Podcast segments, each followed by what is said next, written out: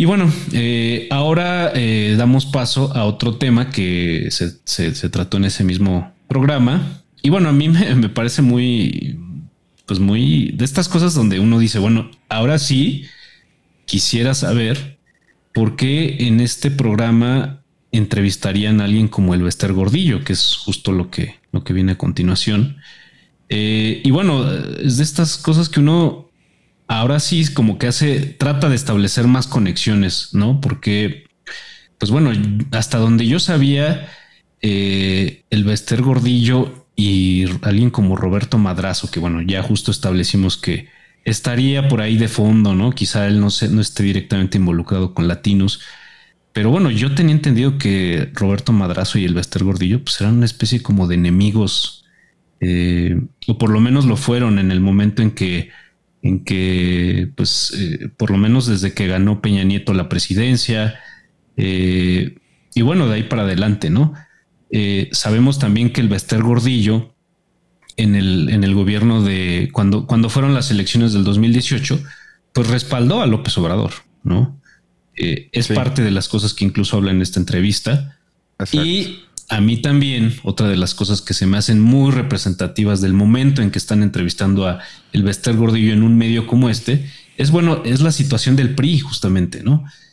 El, estado en el que está un partido como el PRI, donde pues está descompuesto, quizá no sabemos en cuántas, en cuántos grupos, eh, donde pues justo algo, algo que estuvimos platicando respecto al PRI en programas anteriores era de se va a convertir en un satélite de Morena, mm, qué va a pasar, o, también en un momento donde pues pareciera que ningún otro partido eh, pinta bien para, las siguientes elecciones, pues ¿por qué surge de nuevo un personaje como el Lester Gordillo, que como veremos eh, entre tantas cosas que vamos a analizar de, su entrevista, eh, pues uno de los roles que ella ha jugado eh, a lo largo del tiempo en el que ha tenido influencia en la política de nuestro país, pues es a, contribuir a que, a que ciertos candidatos ganen elecciones estatales o federales o no. Entonces, ¿por qué? ¿Por qué surge el Baster Gordillo y por qué surge en un medio como este? No, porque además algo que quiero que, que a lo que pongamos atención es el tono de la conversación. Pues pareciera que es una conversación yo diría reivindicatoria, ¿no? O como, como, como, no sé si, si tú hayas escuchado, pero hay algunas personas que, opinan sobre este tipo de entrevistas y, tal cual las describen como un lavado de cara, ¿no? hacia políticos que quizá tengan pues mala fama, que hayan tenido recientemente un, proceso ahí judicial abierto eh, y que aparecen de repente en estas entrevistas, pues sí, como una especie de, de lavado de cara, de, decir, bueno, saben que pues, no soy tan malo como parezco, eh, o, yo no fui de plano, ¿no? O también para que vean los cambios estéticos que me he hecho en la cara, en, hablando de la maestra, porque es fascinante cómo a veces sus labios son un poco más gordos, a veces un poco más delgados, hay nuevos ojos, nuevas cejas, nuevo cabello, nuevo tipo de piel, o sea, también creo que se quiere exponer porque decir, bueno, si ya invierto tanto en mi, en mi nuevo look, pues también que la gente lo vea, ¿no? Otra cosa que tiene mucho que ver con lo que acabas de decir es sigo vivo, ¿no? O sea, no, no me morí, me ya medio me andaba muriendo, pero sigo vivo y parezco más joven. Sí. Entonces, bueno, todas estas cosas son las que eh, de una manera u otra iremos viendo en este audio. Eh, y bueno, lo iré pausando justamente para que podamos ir comentando cada una de esas partes. Hoy en Latinus, la maestra. Maestra, primero que nada, su salud.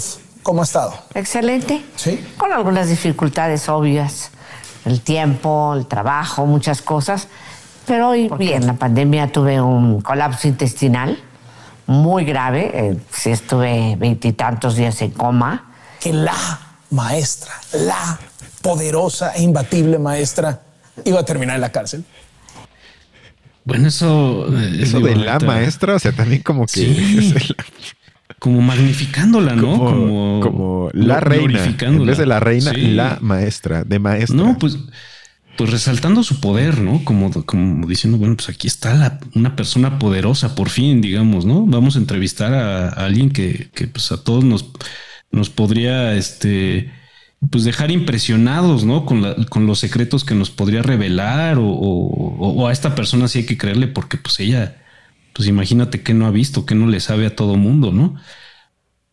Eh, y bueno, pues a mí se me hace muy, muy simpático que, que bueno, un poco yo la, la, la intención que alcanzo a leer es pues sí, eh, justo esto que decíamos, ¿no? Es una, una entrevista donde ella aparece para decir, saben que estoy bien, estoy viva, pero pues dice, ya me andaba muriendo, ¿no? O sea, es que... Que ya habla un poco rara, ¿no? O sea, como que ya... Sí, sí. O sea, tan, tan sana tampoco se, está escuchando, pero supongo que es como dices, que como ya nada más faltan dos años para las elecciones del 24, fue tiempo de resucitar y otra vez ponerse en, el, en la carta política, ¿no? Para que a ver quién se le ofrece.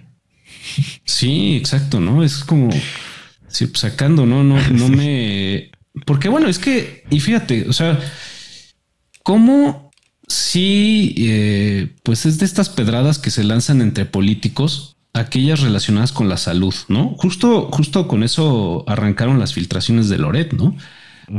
Con tratar de, resaltar por qué López Obrador pues ya medio se nos anda muriendo también, que pues eh, después de ciertos eventos lo han tenido que llevar de emergencia al, doctor, eh, que si tiene un diagnóstico de angina, ¿no? Y pues eh, son de estas cosas donde hay, donde hay un golpe de por medio, ¿no?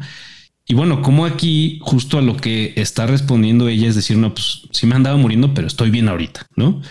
es decir, no me anden matando, ¿no? No me anden descartando o no me anden viendo como una figura débil por mi estado de salud.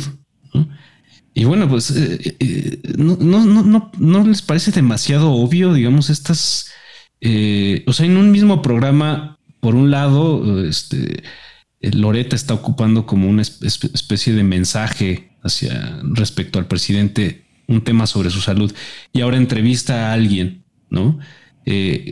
para mandar, entre otras cosas, el mensaje de, de, bueno, acá ando, viva y coleando. Eh, ya, la verdad es que no estaba tan bien, pero ahora sí, ¿no? O sea, es, como demasiado obvio, ¿no? Es como, como moverse en, unas claves demasiado reducidas, ¿no? O sea, es, es como de verdad eh, pensando que las herramientas para criticar, pues son, son, son unas cuantas, ¿no? Y, y, pues hay que usarlas en un momento o en otro, y pues nada más como para ir ir construyendo un discurso así con cosas que todo mundo ubique, ¿no? Entonces, eh, como que, como que hay también, pues, pues digo, una de las cosas que, que, que yo diría que terminan haciendo es, pues, pendejer a sus audiencias, ¿no? no, y yo creo que también demuestra que la llamada 4T no es tal, porque lo que estamos presenciando es eh, una guerra, bueno, por lo menos una pelea entre élites, que son una mezcla de poder económico, político, seguramente también a veces narcos, y no una disputa mínimamente democrática por el poder eh, político en México, porque me recuerda sin que haya visto ninguna serie de esas, pero más a Game of Thrones o de Casa de Dragón, donde lo único que te elimina del tablero del ajedrez político es tu muerte. O sea, como si fuesen mm. dinastías donde hasta que no estés muerto, estás vivo políticamente simplemente porque eres alguien que encarna ese poder, que no fuiste electo, por lo tanto, también nadie te lo puede quitar, o sea, no por votos fuiste elegido, por lo tanto, tampoco hay eh, por la ausencia de votos, se te quita y entonces estás por ahí hasta que te mueras, literal. Y eso es, se supone que una visión más feudal, hasta premoderna, donde simplemente siempre eran los mismos hasta que alguien se muere y seguramente vamos a ver tristemente programas un día con el hijo o los hijos de la maestra que van a de alguna forma heredar ese poder. Y lo vemos en México no, no nada más con ella, sino hay muchísimos ejemplos, incluso en nuestra universidad, puede ser hasta UNAM, pasa lo mismo, y en la Ibero con más razón, que se hereda el nombre, se hereda el poder y por lo tanto es un círculo vicioso que tiene, insisto, mucho de pelea entre élites como en Casa de Dragón y muy poco que ver con un país que se asume como democrático. Sí, y bueno, ahorita como lo, como lo estás describiendo, yo diría también es el lugar al que llegan, eh, al que llegan ellos en, pues en la estructura donde ellos están integrados, les da derechos, ¿no? Digo, Yo ah, no. digo, tú, tú participaste en un, organismo como Morena. Yo en algún momento trabajé en el gobierno federal también. Y bueno, pues uno, uno cuando está ahí, pues uno es, pues uno es un empleado que, que bueno, pues uno le hicieron ciertos exámenes para entrar y, y pues uno está condicionado a que si, si desempeña bien su función, pues sigue en ese, en ese puesto. Pero pues uno nunca siente que esté, esté teniendo un derecho como para, para perpetuarse en ese puesto, ¿no? O bueno, quizás sí sea la, tendencia de algunas personas, pero bueno, ya decirlo de una manera tan, tan cínica o, o representarlo de una manera tan cínica como, pues como esta persona, como la maestra, la maestra. Sí, no, y además en los países, insisto, un poco más civilizados, o sea, si, si tú tienes un fracaso político, una muy mala decisión, un, no sé, caso de corrupción, aunque sea mínimo, estás, entre comillas, muerto a nivel político. Ya no regresas. Es muy raro que en otros países como Alemania, Francia, Inglaterra, España puedas regresar. Hay casos así, pero son muy escasos. Sino si una vez pasa algo así, políticamente estás quemado y estás fuera del juego. Obviamente eso no lleva a que necesariamente acabes en la cárcel, pero ya no eres alguien que es invitado a, programas sobre político y presentado como un pinche héroe. O sea, eso no pasa, pero en México, como no hemos superado, pues en ese sentido yo creo que nuestro, ¿cómo decirlo?, organigrama colonial, donde dominan ciertas familias, creo que son como 52, que administran como la mitad de la riqueza en México, pues mientras eso no se rompa, vamos a ver una y otra vez a la maestra. A la maestra. Bueno, a ver, sigamos con lo que tiene que decirnos la maestra. Eh, la verdad, Carlos, me imaginé mucho antes, cuando empezó la discusión de la ley. Fue muy lamentable que el presidente Peña nunca quisiera platicar conmigo, hablar conmigo de la ley. No era una oposición per se a la reforma, sino la forma de llevarla a legislar, a ley. ¿Fue una mal llamada reforma educativa, como diría López Obrador? Fue un equívoco estratégico político. Y yo creo que eh, mucho de la reforma es muy valioso. Eh, ¿Se sintió traicionada al final con Peña Nieto? Se lo pregunto a partir de que durante la elección del 2018, usted, por sus vías, se coordinó, digamos, electoralmente con Peña Nieto. No lo apoyamos. Lo apoyé y creí en él no es la primera vez que me equivoco, pero bueno, creí en él. ¿Con quién se equivocó también? Con el actual, pero... Bueno, ahí soltó varias, porque bueno, con lo que empezaba esto era, Loret le preguntaba eh, que, eh, porque, bueno, un poco que si ella se veía como encarcelada en algún momento, ¿no? Que pues un poco que sería algo sorpresivo para alguien que tiene tanto poder. Y bueno, es, otra de las peculiaridades de una entrevista como esta es que a lo mejor hay que, pues hay mucho, me parece que, leer entre líneas, ¿no? Porque muchas veces eh, las preguntas que ella responde, pues no, no las responde así con una, una, con pues una oración así articulada, breve y concisa, ¿no? Pero muchas veces termina dando mensajes después de lo que de, la, de la respuesta inmediata, ¿no? Entonces, bueno, a ver, eh, eh, después de, que Loret se, dice sorprendido porque ella haya terminado en la cárcel, pues de lo que ella termina hablando es de que, eh, pues de la, reforma educativa de, Peña Nieto, ¿no? Y de que, quizá el, desacuerdo entre ella, porque bueno, había un desacuerdo entre ella y Peña Nieto, era la reforma educativa, ¿no? Que supuestamente lo que, lo que ahí, ahí está otra de las cosas que en las en la que ella hace mucho énfasis, que no se le consultó a ella esa reforma, ¿no? Que el, gobierno federal, eh, Peña Nieto, a través, supongo yo que a través de la, de la CEP, quería impulsar una reforma que no quería consultarla con ella, ¿no? Y bueno, esa, es otra de esas cosas donde, bueno, que, que eh, de verdad así, así son los, los mecanismos de participación de algo como, como el Sindicato Nacional de Trabajadores de la Educación, que, que de verdad el presidente tendría que consultar con el líder sindical esa reforma, así, así en esa manera, es decir, no a través de ciertos eh, mecanismos donde los, los, maestros sindicalizados participen y eh, muestren como grupo una postura. Pues no, parece que no es así, ¿no? Es más bien el líder sindical eh, debe, o el presidente debe negociar con el líder sindical y a través del líder sindical es eh, a través del cual tiene éxito o no tiene éxito una reforma educativa, ¿no? O sea, nada más nos damos cuenta de cómo pues bueno, ni siquiera lo niega, ¿no? Ni siquiera, o sea, aquí más bien lo está diciendo así, ¿no? De la manera más. Estaba ofendida que cómo no me preguntó a mí si esto no puede pasar. Pero otra vez, eso es como Casa del Dragón, donde pues yo soy como una especie de reina o figura tan importante que toda cosa importante pues tiene que pasar por mi escritorio. Pero lo que a mí me encantó es que a Loret no le importó el contenido alguno porque ella dijo así de, primero le pregunta, ¿y fue una reforma eh, educativa o no? Y ella quiere como profundizar. Pero bueno, ¿Peña Nieto la traicionó o no?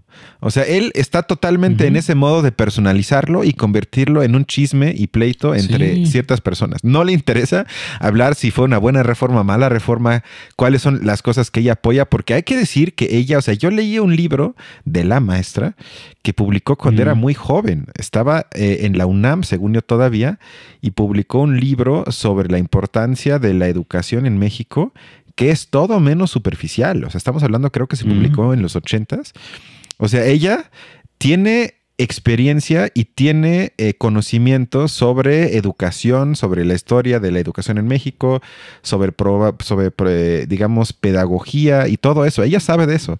Lo triste es que desde que se convirtió en esa figura de villana, eh, como la imagen de qué es lo que no debe ser un sindicato y cómo no se debe de liderar y cómo alguien se enriquece su estilo de vida, etcétera. Pero se ha olvidado esa parte, que la maestra es todo menos una tonta superficial que no mm, sabe nada Sobre, sobre el tema. Pero en vez de hablar de eso, Loret está en el modo, yo quiero saber quién te traicionó, cómo te sientes, quién es el malo, quién es el bueno, no puede salir de su pinche modo, ¿no? No puedo creerlo.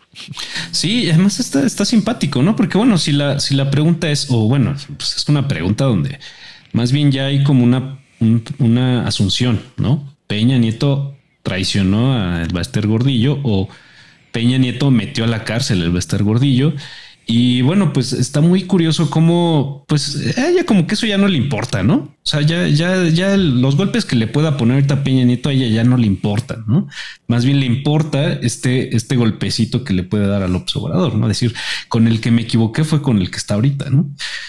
También, exacto, sí. También es una cosa. exacto. Que como bien dijiste, ella sí lo apoyó eh, a partir del partido, creo que era PES, ¿no? Que era parte de la coalición Juntos Haremos Historia. Sí. Entonces, pues bueno, más bien ahorita lo que a ella le importa es empezar a soltarle golpecitos a, correcto. a López Obrador. Aunque bueno, un poquito más adelante yo, yo diría que vamos a ver a quién también le está soltando golpecitos, pero vamos, vamos a seguir con el audio, no nos adelantemos.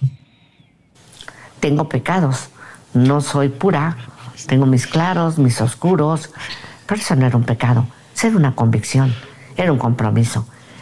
Pero por haber estado en la cárcel, por, no, pagué por los pecados que sí estaban. ¿Siente que ya los pagó? Eh, no, creo que fui congruente con mis principios. Hay muchas cosas que solo Dios me va a juzgar, porque soy creyente. Pero de lo demás, no. Yo creo que cobraron algo equívocamente. Y el mejor, la mejor prueba del equívoco de la reforma, pues es ahora la contrarreforma. Dimos un retroceso en materia educativa. Todo lo que ya estaba se perdió. ¿López Obrador es culpa de Peña Nieto? López Obrador es producto de profundas lastimaduras, de excesos cometidos, ay sí, por todos nosotros. Bueno, por lo menos dijo una frase con sentido al final. Horacio, tengo pecados. Sí. Pero esto no es un ¿en qué momento? O sea, es que es, es, justo una banalización, ¿no? De, eh, porque decir pecados, bueno, aquí será, pues, obviamente, eh, siendo ella la figura que es, pecado se refiere sí a, algo, alguien podría poner ahí la palabra corrupción, em, y bueno, todas las que se nos ocurren, que todas las cuales pues son, son, delitos, ¿no? Y delitos de un, pues de un nivel alto, ¿no? Y que ya pues lo, ponen así como a nivel de hay pecaditos, ¿no? Y, y, ahora dime, ¿en qué momento ella niega que los haya cometido? ¿no? Eso es lo, eso es lo que a mí me, pues sí me parece una postura bastante cínica, ¿no?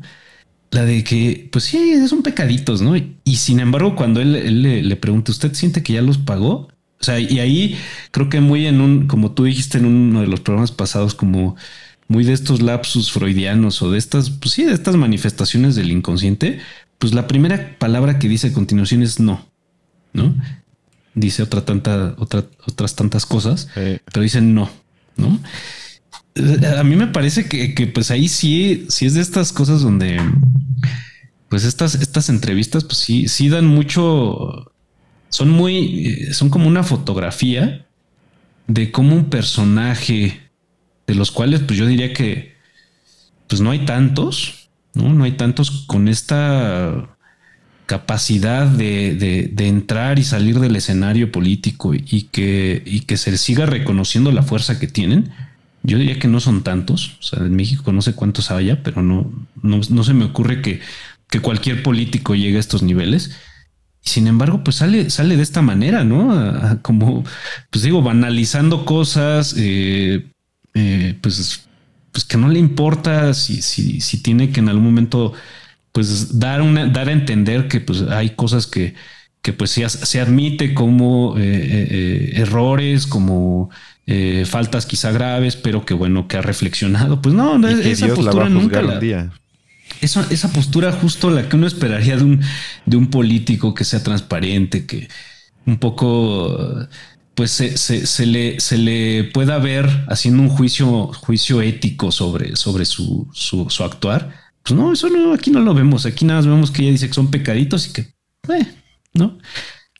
Sí, pero creo que bueno, si no. Voy a caer en algo que suelo criticar porque voy a tratar de como argumentar eh, con base en una especie de psicoanálisis desde lejos, que eso siempre lo critico.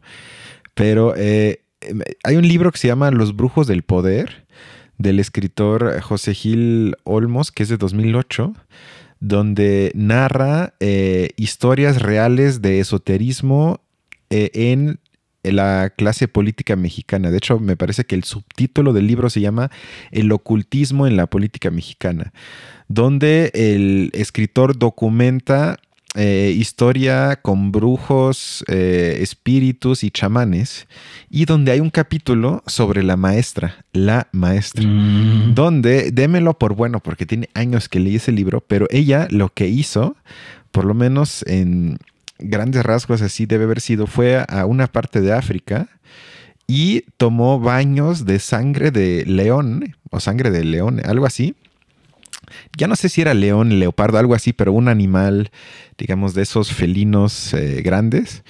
Y eh, hizo eh, sesiones con chamanes para hacerse como limpias y como elevarse como espíritu. Es decir, una cosas de ocultismo de los cuales yo no sé mucho y se explican mejor en el libro, pero eso es lo único que recuerdo. Pero a lo que iba con esto es que creo, insisto, es psicoanálisis desde lejos, que es algo que también se ve en muchas estrellas, por ejemplo, de Hollywood, donde es aún más conocido, que caen en ese tipo de prácticas que desde lejos pueden parecer hasta locas, para explicarlo de manera coloquial, pero que me parece que responden a una forma de autodefensa para justificarse su propia vida anti sí mismos.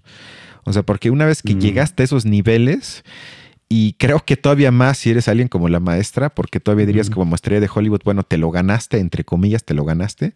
Pero ella, pues, es una persona como cualquiera. Entonces, para que duermas tranquilo, te veas en el espejo, tienes que crearte, diría Freud, una narrativa ante ti mismo que justifique todo eso o que lo haga aceptable para ti, para que no te vuelvas loco. Y creo que lo que acabamos de escuchar es parte de esa narrativa que ella se creó para sí misma para que siga operando, para que siga reyendo y para que ella asuma que tiene derecho a seguir participando en la vida política. Claro, sí, pues sí, es, digo, lo, curioso es pues los demás que lo estamos viendo, ¿no? Que somos testigos más bien de ese, pues yo diría cinismo, ¿no? Es de las palabras que me vienen a la mente ah, nada más de escucharla hablar. Eh, pues uno qué, ¿no? O sea, ¿por qué uno, por qué uno es espectador?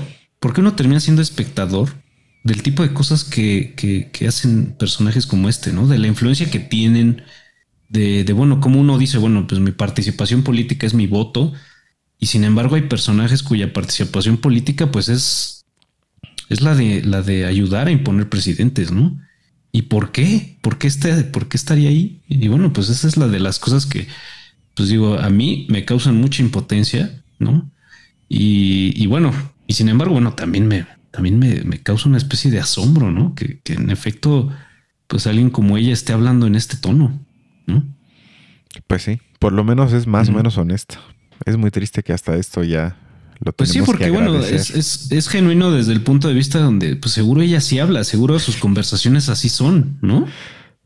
Sí, no, y además eh, a ese nivel siempre se justifican también con que los otros son igual o peores. Eso también ah, luego es la justificación que pues, ellos son igual o peores. Y si me acusan, ellos si ellos caen en lo mismo, entonces ¿con qué derecho me van a criticar? Eso lo he escuchado mil veces y creo que ella diría lo mismo. Sí. A ver, sigamos. A ver qué más escuchamos de la maestra. Al que, con el que platiqué en algún momento es con Osorio. Se limaron las perezas. Yo no le tengo aspereza, simple y llanamente digo que con él viví varias experiencias políticas y lo menos que esperaba es que le hicieran ver al presidente el equívoco que se estaba cometiendo. Una, una de las cosas que recién escuchamos es que menciona a otro político que sí actualmente tiene cierta relevancia todavía, que es Osorio, Chong, que la tenía pues más en el, en el, en el gobierno de Peña Nieto, porque bueno, era su secretario de gobernación, me parece, ¿no? Em, y bueno, eh, pues me parece que el tono en el que habla sobre él, no sé si a ti te parezca lo mismo, pero me parece como es, es una especie de bandera blanca, ¿no? Como de amago de o de un deseo de reconciliación, quizá. ¿No te parece? No conozco la relación entre ellos, pero ya nada más con el hecho de que le diga Osorio, eso también en México me choca que todos se hablan como si fuesen familiares o amigos. O sea, como dejando claro que estamos muy muy cercanos y yo me llevo con él y nos conocemos, entonces pues yo supongo que sí, que si habla de él de tal forma es porque por lo menos no están muy alejados. Sí, y es, es parte de lo que yo quería como dar a entender al principio cuando hablé sobre el PRI, ¿no? Sobre cómo para mí esta conversación con eh, el Bester dice un poquito por lo menos del estado en el que está el PRI actualmente. A mí se me hace que eh, hablar en un tono como de, como les digo, como de bandera blanca, como de, bueno, como que vengo en son de paz eh, con un político como Osorio Chong, es justo hacer eso de la, de la banderita blanca con un sector del PRI, ¿no? Que justo Osorio Chong es, representa una parte del PRI, que es la parte del PRI que, se niega a la negociación con López Obrador, ¿no? Eh, no es el, eh, de, la, de, la, de la simpatía de Alito, ¿no? Por ejemplo, ¿no? Y entonces, pues bueno, es, es, es, de estas cosas donde yo diría, bueno, ahí hay un mensaje, a mí me parece, ¿no? Eh, no sé qué tanto eh, se confirme o todo lo contrario. Puede pero, ser, sí, puede ser. Pero bueno, pues es que es estas cosas donde yo sí pienso que este tipo de políticos, pues sí se comunican un poco así, ¿no? Como con estos, estos mensajitos ahí en un programa de cierta audiencia, de cierto perfil, ¿no? Como, el, de, como el de Loret, ¿no? Sí, ¿no? Y más que ella sabía que iba a estar ahí, que se podía preparar que seguramente sabía todas las preguntas, entonces si menciono a alguien es porque tenía esa intención. Sí, sí, y, que, y, que, y, que, si lo, si lo, si analizamos ya un poco de lo que hemos escuchado, que además, pues si esté editado por mí y, no es la entrevista en toda su extensión, pero algo que, en lo que sí es reiterativo es, es como atenuar, digamos, el, el, desacuerdo con el, con el bando de Peña Nieto, ¿no? Y bueno, atenuar les digo, atenuar esa confrontación, ese desacuerdo, eso que, la llevó a la cárcel, pues es atenuar este, quizá un, una serie de, de, divorcios que, ha tenido con, con, cierta parte del PRI. A mí me parece como muy, muy, este, muy representativo de eso, esta, esta manera de hablar sobre alguien como Osorio Chong. Pero bueno, eh, sigamos y bueno, ya, ya le había hecho la pregunta. Este. Maestra, ¿conservó su dinero? Conservo mi patrimonio, pero conservo sobre todo algo. Mi felicidad. Oiga, se volvió a casar y toda la cosa. Es una bendición. ¿Cómo le por va? algo. ¿Cómo le, va? ¿Cómo le va de recién casado? ¿Cómo le va?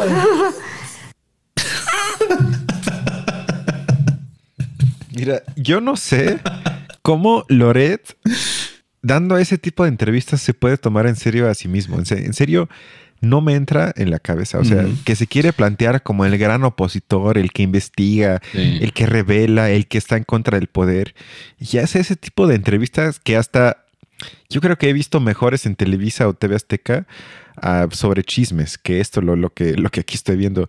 Lo que me dio risa es que ella dice que conservó su patrimonio pero sobre todo su felicidad, que también ya estoy harto de ese discurso, que es clásico de gente que tiene millones y millones, que dice, pero es lo menos importante, lo más importante es la felicidad. O sea, yo te juro que si yo fuese del gobierno de izquierda diría, vamos a hacer feliz a la gente con poder, vamos a quitarles gran parte de su patrimonio, porque según ellos no es importante, y vamos a darle ese espacio sin el patrimonio para que puedan ser felices, porque ellos nos han dicho una y otra vez que lo importante no es lo material, sino la decisión de ser feliz, porque seguramente también asumen que es una decisión. Entonces, ya también estoy harto de eso, pero qué triste. Y luego se están riendo como si fuesen, no sé. Sí, aparte, la, frivolidad con la que le pregunté cómo le fue de recién casada, ¿no? Yo creo que, a ver, estoy bien o estoy confundido que se casó con un hombre mucho más joven.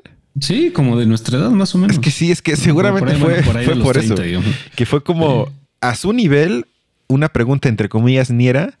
Para decir, bueno, ¿cómo le ha ido después de la boda? ¿Cómo se siente? ¿Más relajada? ¿Bien atendida? No, bueno. Ajá, sí, tal cual. O sea, vuelvo a ver si puedo repetir esa partecita donde le pregunta eso. Oiga, se volvió a casar y toda la cosa. Es una bendición. Por eso era lo de la bendición. ¿Cómo le va de Están dineros entonces. Sí, sí, ve, ve, ve. ve. ¿Quién casado?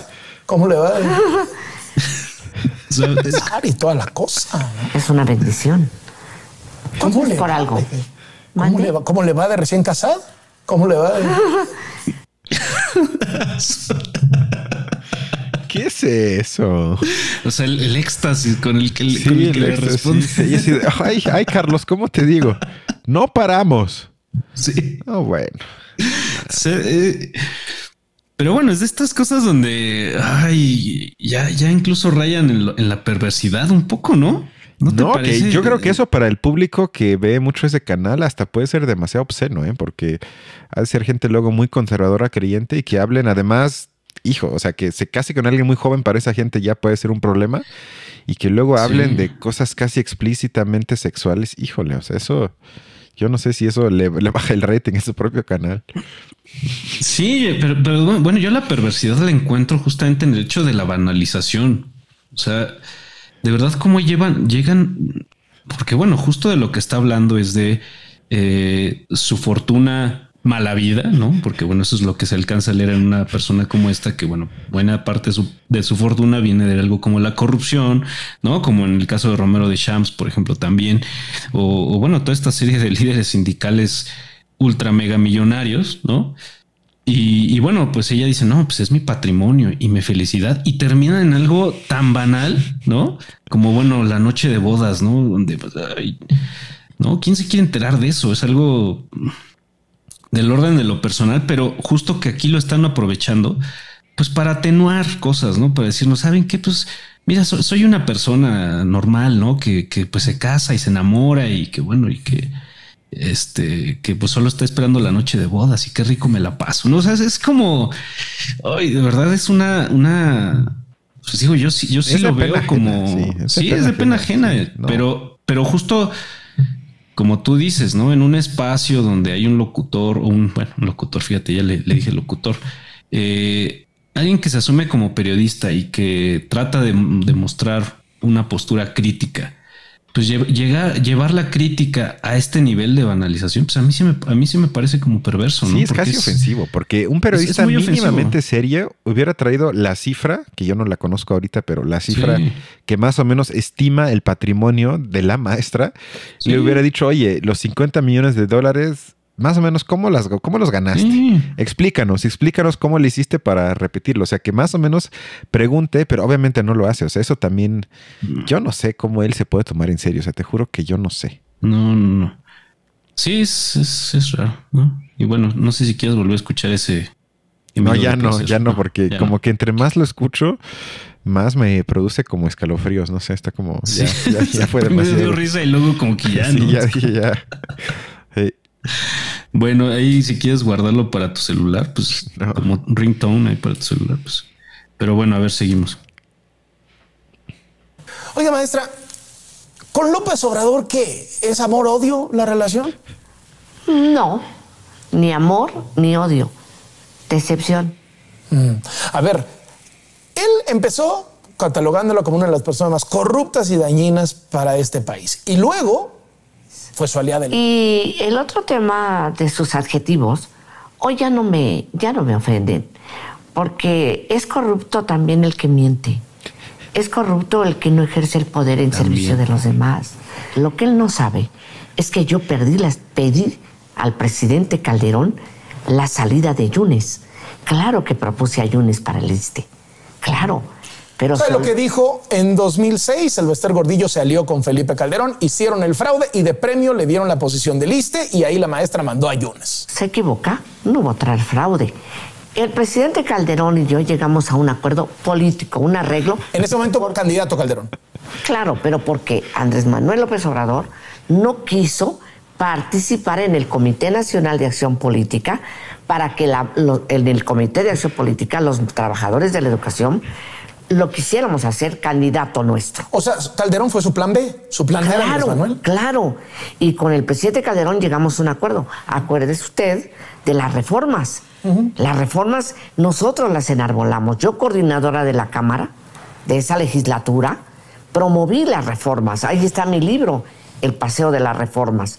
Y entonces yo le pedí al presidente Calderón que quitara a Yunes y pusiera quien él quisiera, que me había equivocado. Bueno, pues ahí dijo una serie de cosas que pues están muy, digo, además date cuenta la, la pues la cantidad de figuras eh, con las cuales se, se, pues se tuvo que, que, pues tuvo que entrar en negociaciones, ¿no? Aquí lo que nos está hablando es, bueno, yo entré en negociaciones con Calderón porque en, su momento López Obrador no se prestó a la negociación. exacto. ¿No? Eh, y, sin embargo, pues bueno, vemos cómo eh, llegaron a este punto justo eh, cuando empiezan a hablar sobre la decepción que le causa eh, el gobierno de López Obrador. Pero bueno, pues es que parece que esta decepción pues se la, se, la, se la causa a raíz de que, de que no es alguien con quien se ha puesto se ha podido poner de acuerdo en todos los momentos en los que se ha querido poner de acuerdo. eso es lo que me encanta, es cómo construyen un fraseo, como dijo, él no quiso, o sea, AMLO, él no quiso participar en el Comité de Acción Política. lo que quiere decir eso, quién sabe, pero se refiere a que pues no se quiso reunir conmigo que soy el, la representante del Comité de Acción Política de mi sindicato, que suena así, súper sofisticado, el Comité de Acción Política. Y además, su parafraseo también, llegué a un acuerdo político, y hasta puso énfasis político, con el presidente Felipe Calderón. Que eso es algo que aquí también hace tanto daño en la cultura política, si se quiere hablar así, porque las personas asumen que eso es política. O sea, puedes contarles los escándalos más grandes que hay de acuerdos, de corrupción, de arreglos, perdón. Y te contestan como la maestra, te van a decir, es que eso es la política. Son acuerdos políticos, cuando realmente son, en todo caso, acuerdos mafiosos, corruptos, que no tienen nada que ver con alguna idea de política como la querramos entender, pero que cómo se construye en su fraseo de el Comité de Acción Política y llegamos a un acuerdo político y AMLO no le quiso entrar, que es una de las cosas por lo cual antes para mí AMLO tenía mucha credibilidad porque en 2006, si hubiese aceptado el acuerdo con la maestra, lo más seguro es que hubiera ganado. Y al no hacerlo, mostró por lo menos algo de integridad que, como lo hemos hablado ya muchas veces en políticos mexicanos, se busca con ansias porque casi no hay. Y ella confirmó algo que Obrador había dicho ya en repetidas ocasiones. Sí, y bueno, también otro de esos lapsus, ¿no? Esta cuestión que le digan, bueno, le, mencionan sobre su corrupción.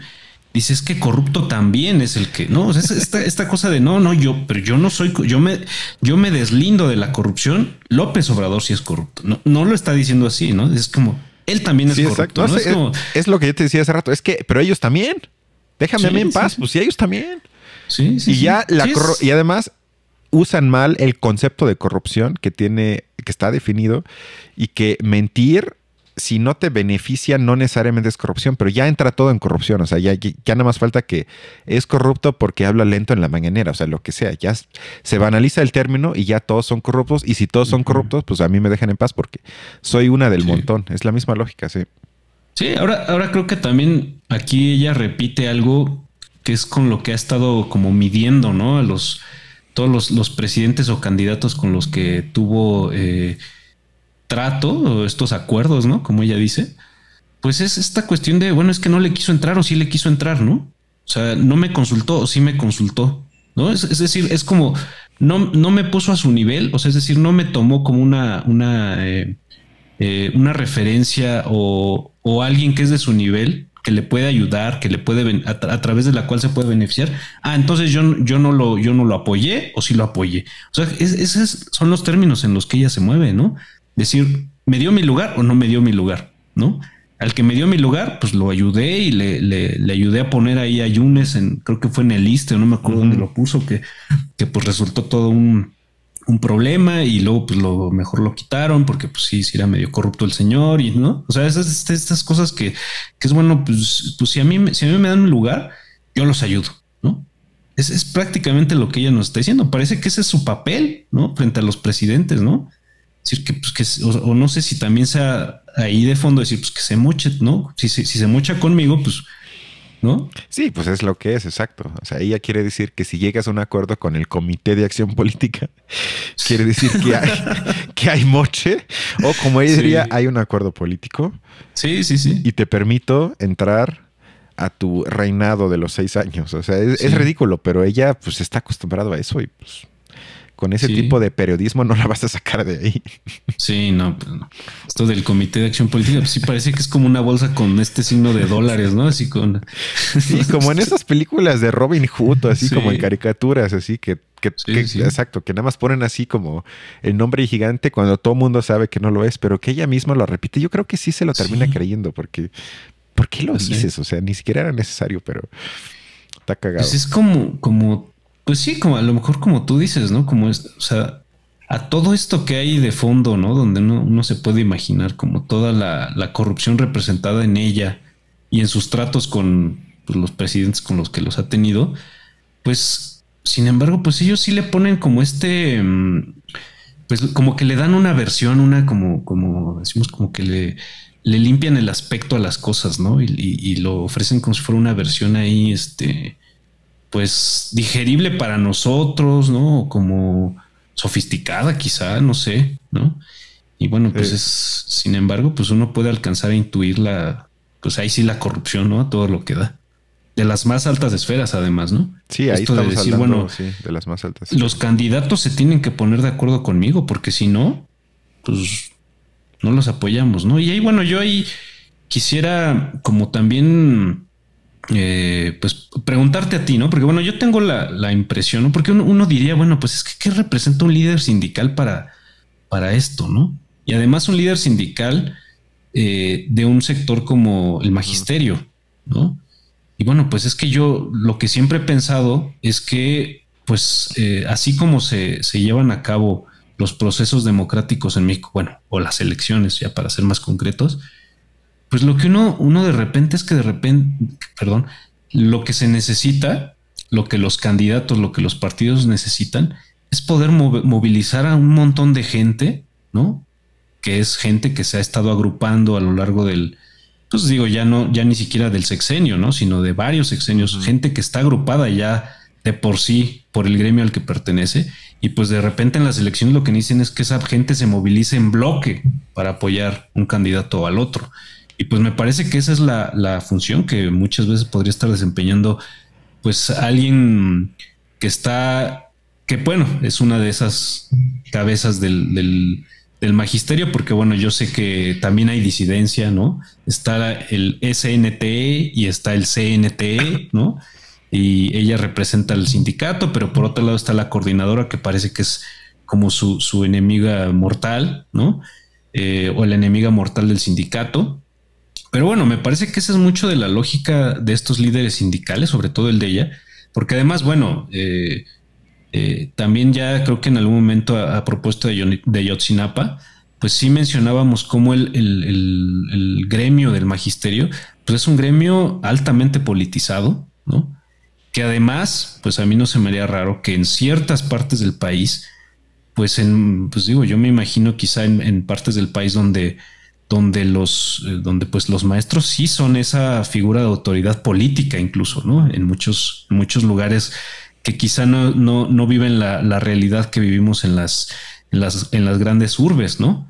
Y pues me parece que de ahí también el, poder que puede llegar a alcanzar algo como el, como el magisterio y el líder sindical de ese magisterio, ¿no? Pero bueno, esa es una impresión que yo tengo, pues solo tratando de imaginarme cuál es la, realidad detrás de todo esto, pero ahí sí te preguntaría si tú sabes algo al respecto. Ni siquiera me parece tan difícil. O sea, seguramente hay varios factores, pero el, principal es que claramente es un legado de la historia periodista, por lo menos desde el cardenismo. O sea, hay una de las frases que leí en la biografía que escribió Cárdenas hijo sobre Cárdenas padre, donde dijo que eh, eh, Cárdenas padre, cuando llegó a la presidencia, si no me equivoco, en el 34, le dijo a la sociedad, pero digamos más bien a los líderes de ese entonces, si quieren participar en el reparto, en las decisiones políticas, organícense.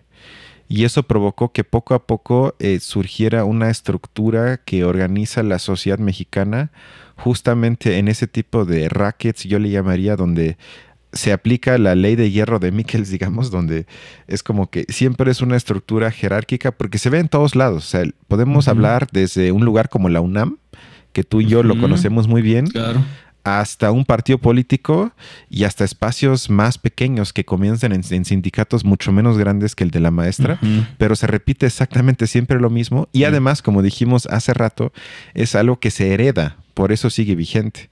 Y que no soy muy fan de eso porque creo que lleva a peligros, pero en este caso no veo otra opción que se tendría que romper. Con romper me refiero que romper con todo esto romper con los sindicatos existentes, prácticamente con todos, y tratar de crear estructuras nuevas. No me pregunten cómo, tampoco sé cómo, pero no veo que eso de forma, porque luego ahorita en este gobierno hubo como, si recuerdo bien, reformas a la ley de trabajo para que los trabajadores pudiesen tener un poco más de influencia sobre la creación de sindicatos en su propio espacio, etcétera. Pero todo eso me parece la cereza en el pastel que no va a cambiar absolutamente nada, sino tendrías que de, alguna forma meter a la cárcel, digo, hay que decirlo, espero que no. Pero es que ni eso ya la metieron. No, exacto, pero ni eso, exacto, porque ni eso, porque seguimos en lo mismo, seguimos en la misma lógica y vas a ver que los hijos de esos personajes ya están creciendo, van a heredar, como le diría ella, el patrimonio y se va a repetir exactamente lo mismo. Entonces, alguien lo, lo tendría que romper así partir en, sobre cosas nuevas, porque lo más triste es que la idea de los sindicatos me parece algo que es muy vigente, o sea, podemos hablar, no sé, del intento de los trabajadores de Amazon, por ejemplo,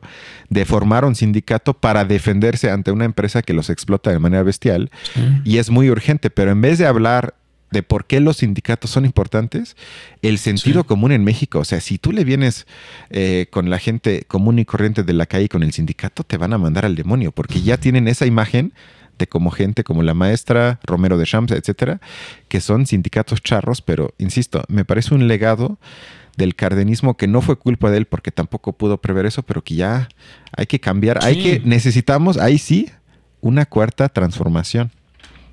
Sí, que bueno, el sindicato pues en su en su idea, su en su carácter ideal, digamos, la figura del sindicato pues es una cosa noble, ¿no? Es, o es una cosa que tiene un, fundamento pues de protección al trabajador, ¿no? En, su, en sus derechos y en su y hay muchos países donde eso funciona, donde eso funciona, o sea, donde el grupo se organiza, hacen hasta veces huelga para que colectivamente se puedan defender ante abusos de las empresas que pues siempre existen. Sí. No, y bueno, eso creo que pues por eso digo que tiene un carácter noble, pero bueno, pues es que llega a este grado de, perversidad, digamos, ¿no? O sea, una, idea noble, algo que en su fundación es noble, pues se, pervierte, ¿no? Eh, y bueno, eh, pues solo, solo, pues para un poco eh, resaltar algo que, creo que empezaba a decir al inicio, sobre que bueno, esta, esta, ¿por qué, por qué anda resurgiendo alguien como la maestra?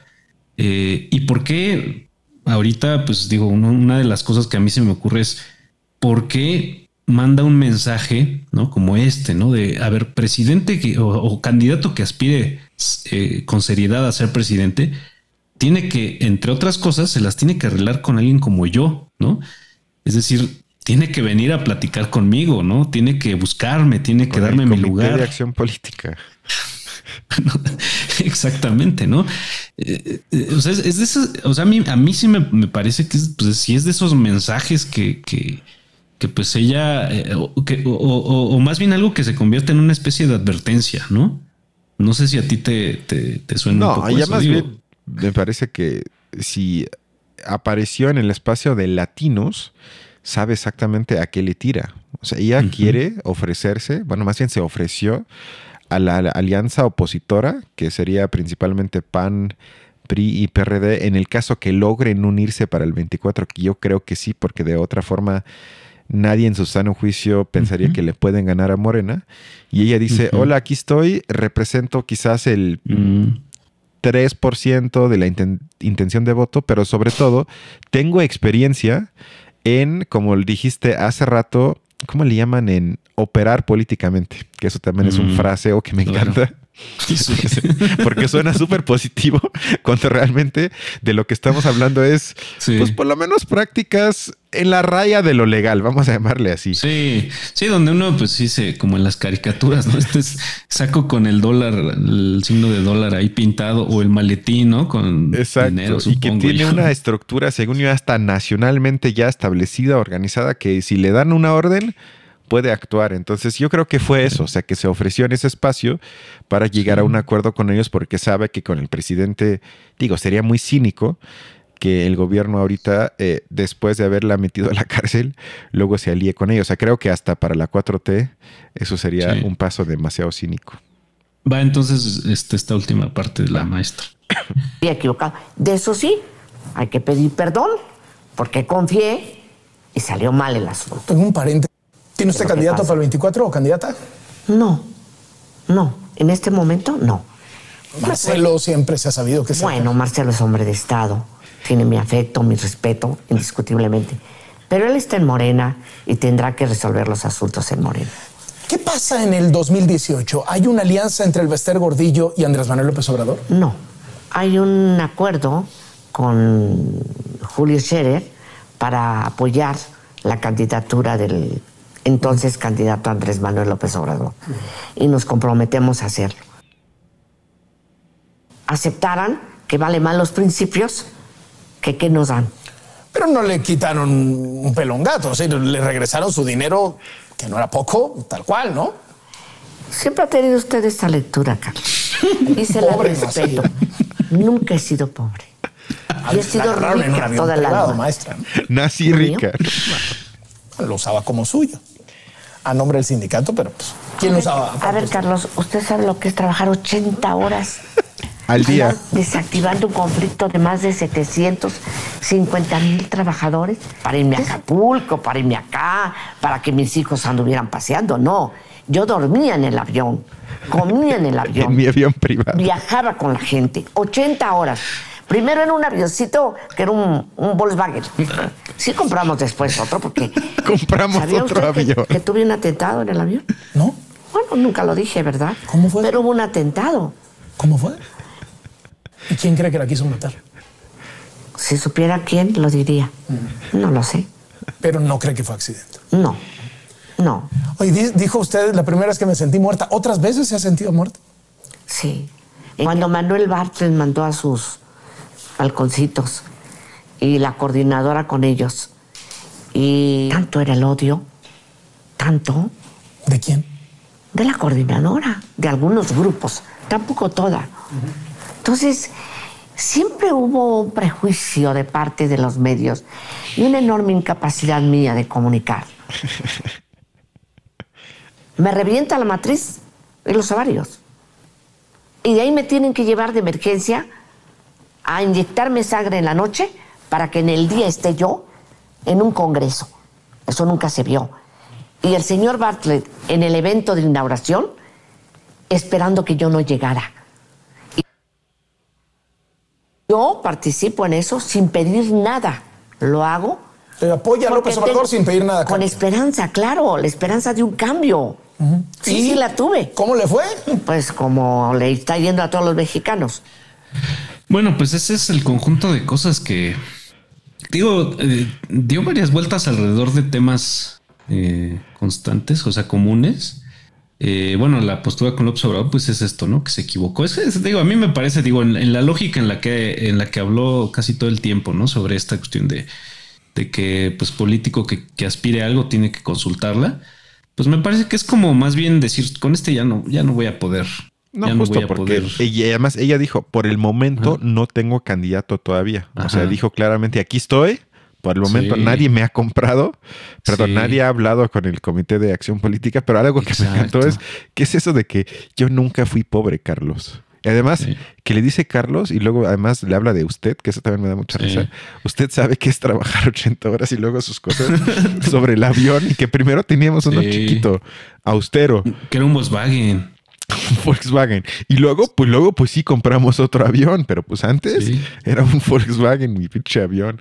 O sea, como ese tipo de. Pero además, algo que yo creo que también le pasa a gente que están en esas esferas de poderes, algo que dejó entrever con lo que dijo ahorita es que ella se, se asume como esa figura que es tan importante que ella cree que si sacas a ella de la cuestión, todo se cae a pedazos, porque ya ves que dijo, es que trabajo tanto para organizar tantos desmadres y tantos trabajadores, tú sabes lo difícil que es eso para que todo esto se mantenga más o menos firme y siga funcionando, que es como, no sé, como la gente lo asume quizás como con la reina Isabel que acaba de morir, o sea, como gente que es tan importante para la estructura que aunque no sepa hacer nada, y se beneficia de tal manera y tan corrupta, ella creo que asume que sin ella, ese sindicato dejaría de existir.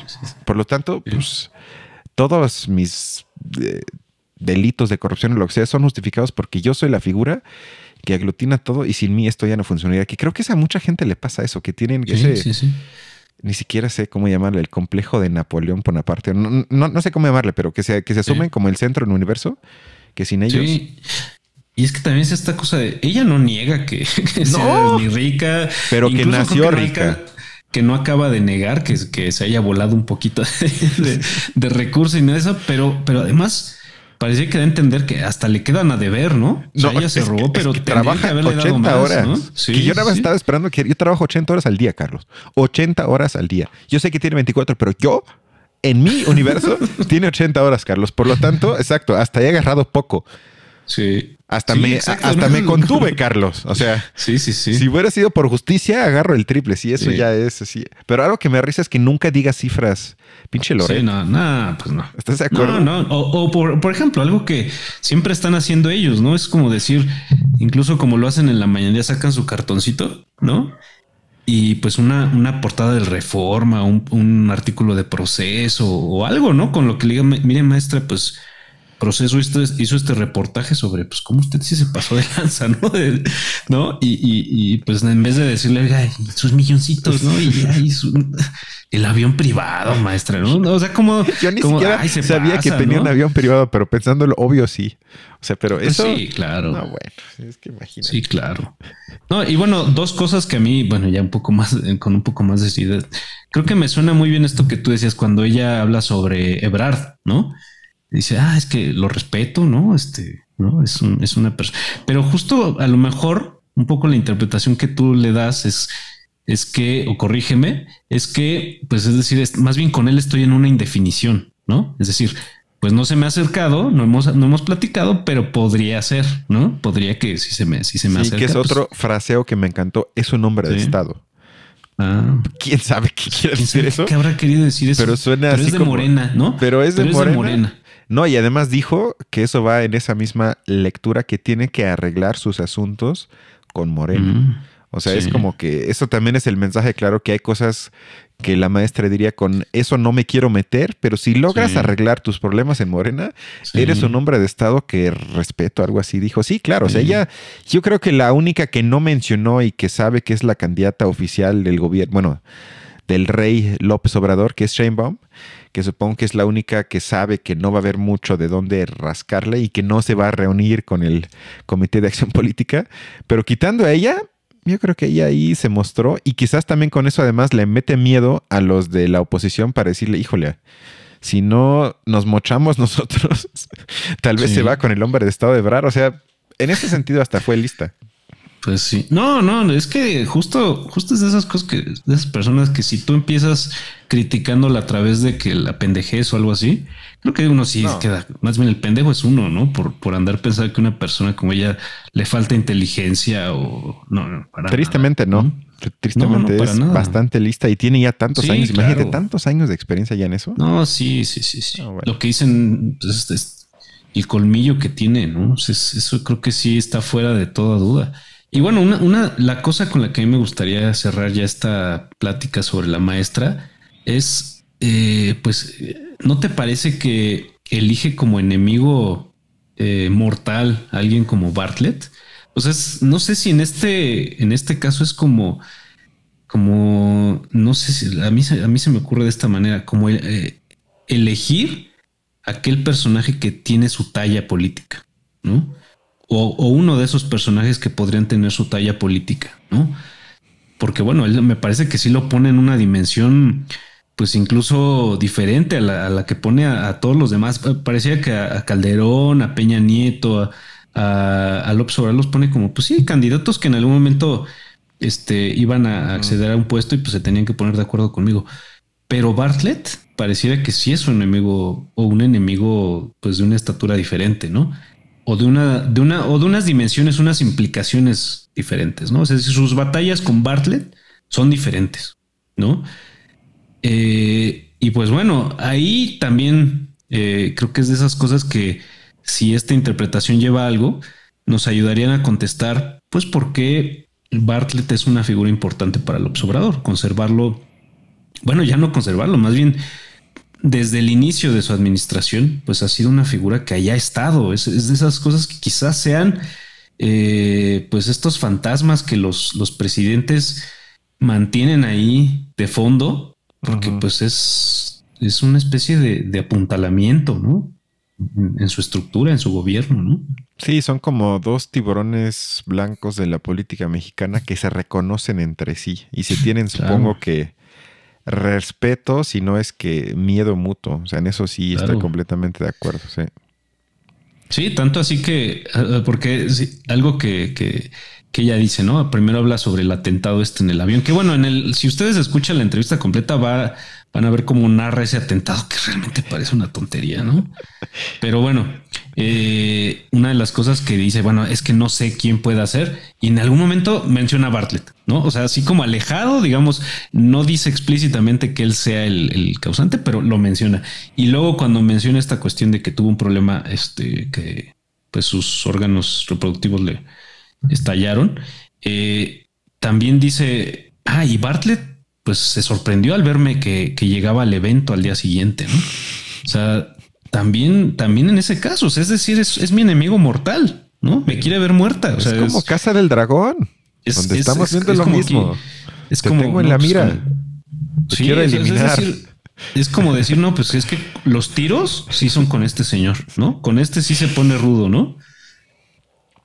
Y bueno, eso pues a mí me, pues digo yo, la, la intención de compartir esta entrevista, pues es de verdad, a mí me parece reveladora, o bueno, quizá no reveladora, porque bueno, todas estas cosas son cosas de las que se hablan constantemente, pero creo que teniendo la voz de alguien como ella, pues sí no deja de ser como, como, como que te ilustra varias cosas, ¿no?